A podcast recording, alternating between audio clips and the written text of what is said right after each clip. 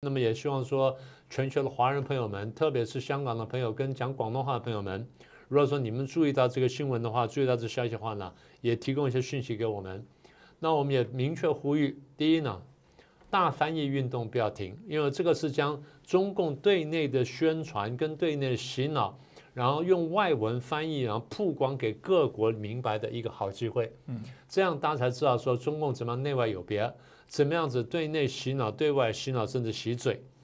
然后大家扩大把香港这这个真相呢铺露到全球去，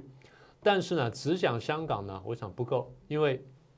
中共迫害香港，跟只是最近发生的事情，但中共迫害中国大陆十几亿人是几十年的事情。如果说香港朋友们能利用你们语言的优越性，在全球上扩大，将中共的真相铺露在全世界面前的话，那么对中国会形成更大的压力，也就是说，我们希望打造一个国际的舆论氛围。那除了之外呢，我想最后要谈一点，就是